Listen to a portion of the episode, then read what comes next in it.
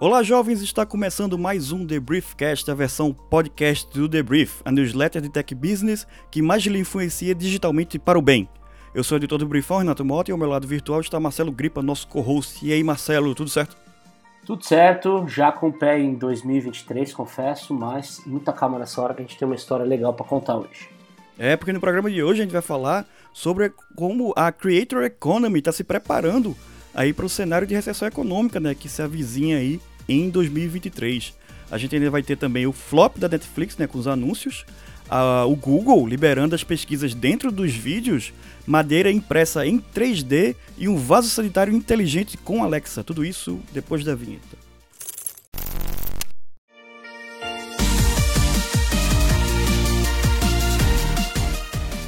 Este programa é um oferecimento da Agasus Microcity. A adoção do modelo híbrido de trabalho forçou muitas empresas a uma aceleração massiva da sua transformação digital, dentro e fora dos escritórios. Isso levou também a uma elevação dos gastos com compra e manutenção de equipamentos de TI, um investimento que, no médio e longo prazo, pode não valer a pena.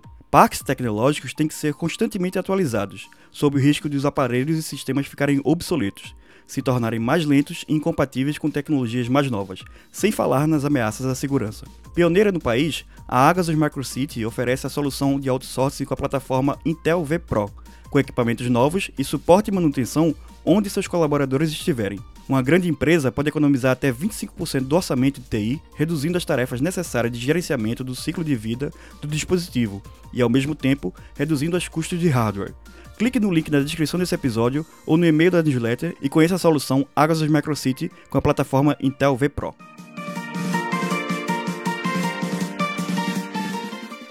...2023 não será um ano fácil.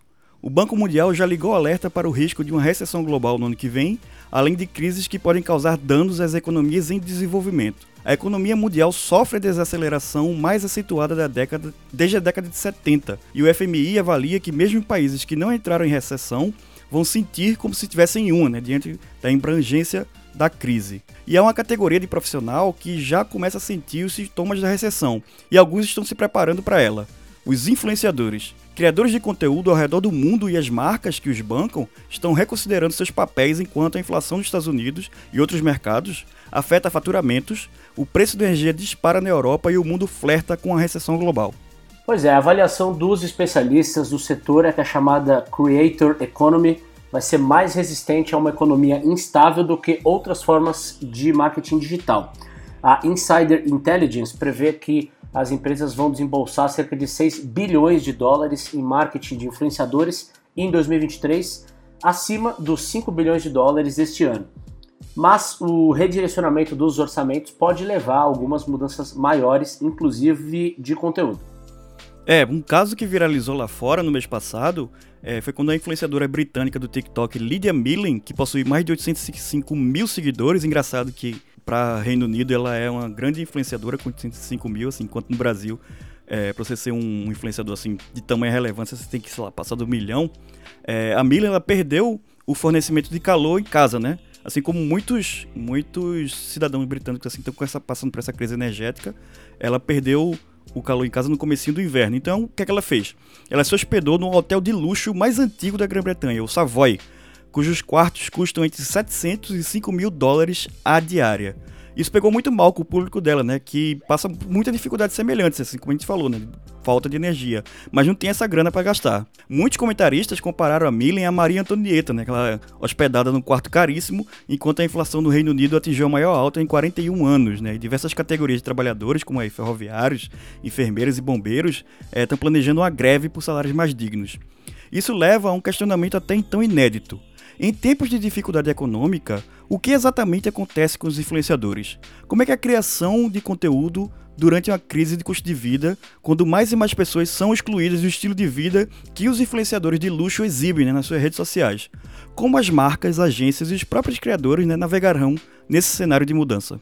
É, Para evitar críticas semelhantes às que a Millen sofreu, uma outra influenciadora, a nova-iorquina Sophie Wood, disse em entrevista ao Wired que mudou seu foco uh, para marcas mais sustentáveis e éticas, tentando aí evitar a comercialização de produtos fúteis em uma economia difícil.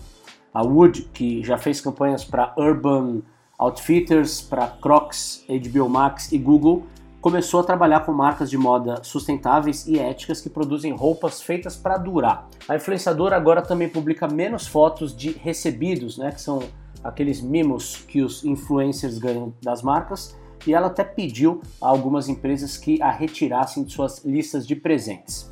Bom, na esteira desse comportamento, algumas marcas estão também reduzindo seu pool de influenciadores, priorizando aqueles que desenvolveram mais confiança entre os consumidores para atuarem como embaixadores de longo prazo. Só que isso não significa o fim do mercado de conteúdo de luxo, já que as empresas desse segmento ainda têm mais interesse em manter sua imagem do que incomodar aí pessoas que de toda forma não são seus consumidores. E na real, vamos combinar né, que os consumidores de luxo não devem passar nem um pouco de dificuldade durante a recessão que se avizinha aí. É, o que deve acontecer concretamente é que consumidores em geral, e aí também o pessoal do, do mercado de luxo, deverão se tornar mais difíceis de serem influenciados, né? De acordo com os especialistas. As motivações né, para uma compra se tornarão muito mais informativas do que transformacionais, ou seja, as pessoas serão mais convencidas pela informação e pela avaliação dos riscos de uma compra do que pela transformação do seu estado emocional ou social. E isso afeta diretamente a eficácia geral do marketing de influenciadores, né, que começam começarão aí a avisar muito mais sobre as compras, dar mais informações e até expressar mais gratidão aos fãs. Outra opção para manter a renda em tempos difíceis é a diversificação de conteúdo para além das publicações nas redes sociais e oferecer seus próprios produtos diretos ao consumidor. Pode ser um livro, um e-book, uma série de videoaulas, palestras ou o que melhor combinar com o perfil aí do influenciador. Ainda é possível estabelecer um modelo pago por fãs com assinaturas, né, que podem trazer uma renda mensal mais previsível. Esse ano, inclusive, eu tive até lá em Belo Horizonte para o Fire Festival da Hotmart e falava muito nisso, né? De, de dos influenciadores estarem se movendo, assim, deixarem de ser o rosto da, de outras marcas né, nas redes sociais para serem o rosto das próprias marcas, né? Deles, eles próprios serem uma marca e venderem seus produtos, venderem uma assinatura de um serviço, de um curso ou, ou, ou de qualquer outra coisa para ter acesso ao conteúdo, né? Uma forma de diversificar, ainda mais num, num cenário de economia incerta, né? Com, com, como é o que promete aí para 2023.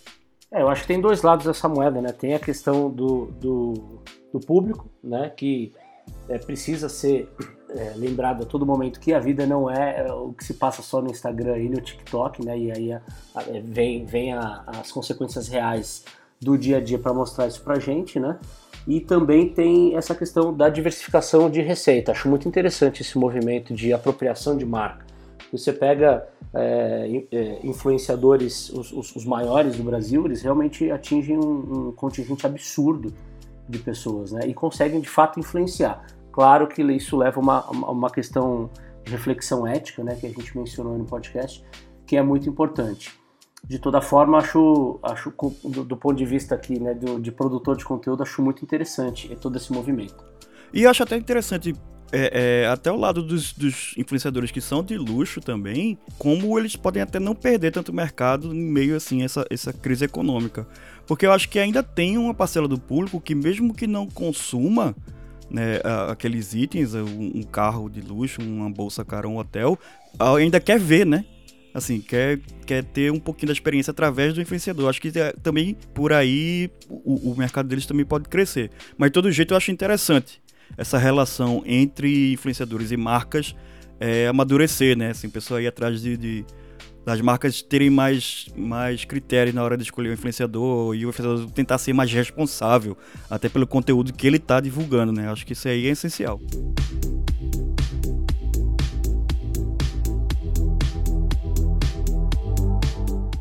Há um mês, a Netflix disponibilizou o plano básico com anúncios por 18 90, mas o plano que chegou para baratear o custo da plataforma de streaming não caiu no gosto do público. Ele é a opção menos popular do serviço, de acordo com a empresa de análise de assinaturas Antena. Nos Estados Unidos, apenas 9% das novas assinaturas de Netflix foram ah, para assinatura com propagandas. Né? O número é inferior ao da HBO Max, por exemplo, que quando lançou o plano similar, em 2021, contou com 15% de novas assinaturas nesse modelo. É, ao final do mês, o plano básico com anúncios na Netflix representou 0,2% dos clientes em geral. É, e o Google está testando a capacidade de pesquisar palavras faladas em um vídeo por meio de um novo recurso que está sendo testado oficialmente na Índia. A ideia é permitir que o usuário possa pesquisar qualquer coisa que seja mencionado em um vídeo diretamente da barra de pesquisa. Olha que interessante. Basta inserir um termo usando o recurso, aspas, pesquisar no vídeo, fecha aspas, e encontrar rapidamente o que está procurando. A tecnologia é parecida com a que o YouTube usa para isolar momentos-chave em um vídeo, sem que o criador de conteúdo o separe em capítulos ao fazer o upload. O método novo combina a busca com as transcrições avançadas do YouTube para gerar os resultados. E pesquisadores do MIT desenvolveram um método para impressão 3D de madeira. Né? O estudo, que foi publicado na revista Materials Today, mostra como é possível criar madeira personalizável em laboratório a partir das células de uma planta conhecida como Zinnia elegans, né, que é o nome científico dela, popularmente conhecida também como canela de velho, capitão e moça e velha. Isso aí eu tirei da internet, não sei se quem conhece por esses nomes, só conheço como Zinnia mesmo, normal. Adorei os, os nomes cientistas, de passagem. né? Canela de velho eu achei fantástico. É, os cientistas alegaram que foi possível bioimprimir peças de madeira em qualquer forma e tamanho a partir das células retiradas da planta. Né? Isso foi conseguido é, tratando as células comuns da zinha, primeiro em um meio líquido e depois com uma solução em gel composta por hormônios e nutrientes. Né? E aí conseguiram bioimprimir madeira, impressão 3D. Acho sensacional. Vamos parar de, de derrubar a árvore e imprimir madeira em 3D. Bom, e para quem não se importa em ter uma companhia no seu momento de maior intimidade, a fabricante de móveis e encanamentos Kohler lançou o Nume 2.0. O que, que é isso? É um vaso sanitário inteligente que roda assistente virtual Alexa. O toalete, que custa a bagatela de 11.500 dólares, tem luzes LED e alto-falantes, além de muitos dos recursos que se deve esperar de um banheiro inteligente. O bidê que pode lavar as partes frontal e traseira, luzes UV para limpar o vaso, controle de temperatura, posição e pressão do jato de água, descarga automática, desodorização automática, um assento aquecido e um secador de ar para você aposentar o papel higiênico. O que, que, você achou disso, Renato? Olha, eu vou te falar, ser bem sincero aqui. Uma vez, em 2014, acho, foi 2014, 2015, eu fui convidado para cobrir um evento na Coreia do Sul, lá em Seul, e a gente ficou num hotel muito chique, e foi a primeira vez na vida que eu experimentei esses, esses toaletes asiáticos aí, que tem vários botões e tal, é, aquecimento também, ele é aquecido e tudo, e vou te falar que 11.500 dólares tá barato, porque isso aí é uma coisa que muda a sua vida, é fantástico, até hoje eu lembro daquele assento com muita saudade, assim, pô, foi uma coisa realmente transformadora, para uma experiência transformadora para mim, utilizar um, um desses toaletes, assim, desses assentos sanitários modernosos e, e, eu acho que você puder ainda trocar uma ideia com a Alexa durante aí o, o, seu, seu, momento do trono, eu achei fantástico. Olha, eu não experimentei, mas confesso que à medida que eu fui lendo aqui todos os recursos, eu fiquei com uma baita vontade de comprar isso aí também. Só falta o dinheiro, né? Porque 11.500 dólares, nós estamos falando aí, fazendo uma conversão rápida aqui, tipo 60 mil reais. Tá complicado. Hein? Pois é, ainda mas para um companheiro assim tão próximo, né, nesse momento de dificuldade, acho que vale a pena. Você se dá, se dá esse presente. A gente tá falando aí de, de influenciadores de luxo, aí, ó. um banheiro aí, um, um vaso sanitário de 11.500 tá um item de luxo aí também, bem, bem necessário. Vamos para as recomendações da semana. É, vem de novo com o jogo é, é, mobile. Da outra vez eu falei do Marvel's Net, foi uma anti-recomendação, mas agora é uma recomendação mesmo para o pessoal ir atrás, que é um jogo chamado Árida, que é um jogo de aventura e exploração que é ambientado no sertão da Bahia. Ele é feito por uma desenvolvedora brasileira chamada Oca Game Lab. Uma galera muito legal. Esse jogo já tinha para Steam, eu acho que já há uns dois anos, e saiu para Android agora, é, esse ano. Tá para sair para iOS também, não conferi se saiu já. Enfim, ele é baratinho, custa R$ 9,99 e é um jogo muito bacana, assim, um jogo 3D e tal, de, meio que, que é, é, de ambiente aberto que você controla Cícera, né, que é uma jovem sertaneja aí na jornada pelo sertão em 1995. É, o jogo tem muito influenciado aí por da cultura popular aqui do Nordeste, enfim. É, tem um, uma narrativa em formato aí de, de cordel. Eu achei o jogo muito bacana, muito bem feito, muito legal. É uma galera aí de Salvador que fez, o pessoal da, da Lab. E eu acho que a gente tem que valorizar, assim, essa parada, assim, porque, pô, é, é, bem legal, assim, o, o ambiente do sertão tem, tem cultura, tem a biodiversidade dos animais do sertão, enfim, um pouco da história. Ele, ele, ele apesar de ser ficção, ele é, ele é baseado em acontecimentos históricos, assim, então fala dessa questão da seca e tal. Pô, muito legal, recomendo demais. Árida Backlands Awakening, que é o nome dele original em inglês. E eles estão, o pessoal da Oca Lab está até desenvolvendo uma, uma sequência, uma continuação. Vai ter em breve aí o Árida 2. Então, enfim, você que gosta de jogar no celular. É legal porque eles lançaram para Steam e eles lançaram depois para celular, porque nem todo mundo no Brasil tem condições né, de ter um computador legal que, que rode assim um jogo. Então eles lançaram para celular assim até para dar uma, uma, democratizada mais no jogo. Aí todo mundo joga Free Fire no celular, dá um tempinho no Free Fire e vai lá jogar Árida, que é bem legal. Muito bacana a dica, hein? Bom, já que estamos em época de balanço de ano, de reflexão para 2023, né, aquele momento que muita gente aproveita para criar metas e tal, eu vou indicar o livro best-seller O Poder do Hábito. A ideia do autor, o Charles Duhigg, é explicar do ponto de vista da ciência, com todos os fundamentos aí, como nós criamos e mudamos hábitos. Então, por meio de vários personagens, o Charles, que foi repórter investigativo do New York Times, um dos principais jornais do mundo, vai explicando essa que é uma das ações mais complexas uh, que nós, seres humanos pensantes, temos, né? que é o, o hábito. Então o tema é bom, o texto do Charles é melhor ainda e fica a dica, acho que vale o seu tempo, o livro O Poder do Hábito. Não, isso é muito importante porque o, os hábitos definem muito né, é, a gente. Eu estava até falando recentemente com o meu médico, ele me voltou a recomendar mais uma vez fazer exercício, que é uma coisa que eu preciso muito.